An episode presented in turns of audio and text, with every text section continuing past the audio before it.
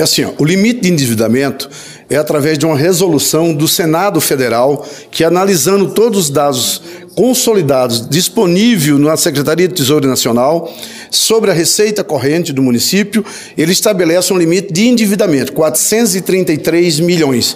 O município já tem alguns endividamentos, mas tem um poder muito forte ainda de endividamento. Algo hoje em torno de 380 milhões. É, o financiamento ele é 24 meses de carência, 96 para amortização, totalizando 120 meses. Os juros serão durante o período de carência dos dois anos e serão sobre o valor desembolsado. Isso é muito importante salientar para a sociedade. O município só paga os juros referente ao desembolso.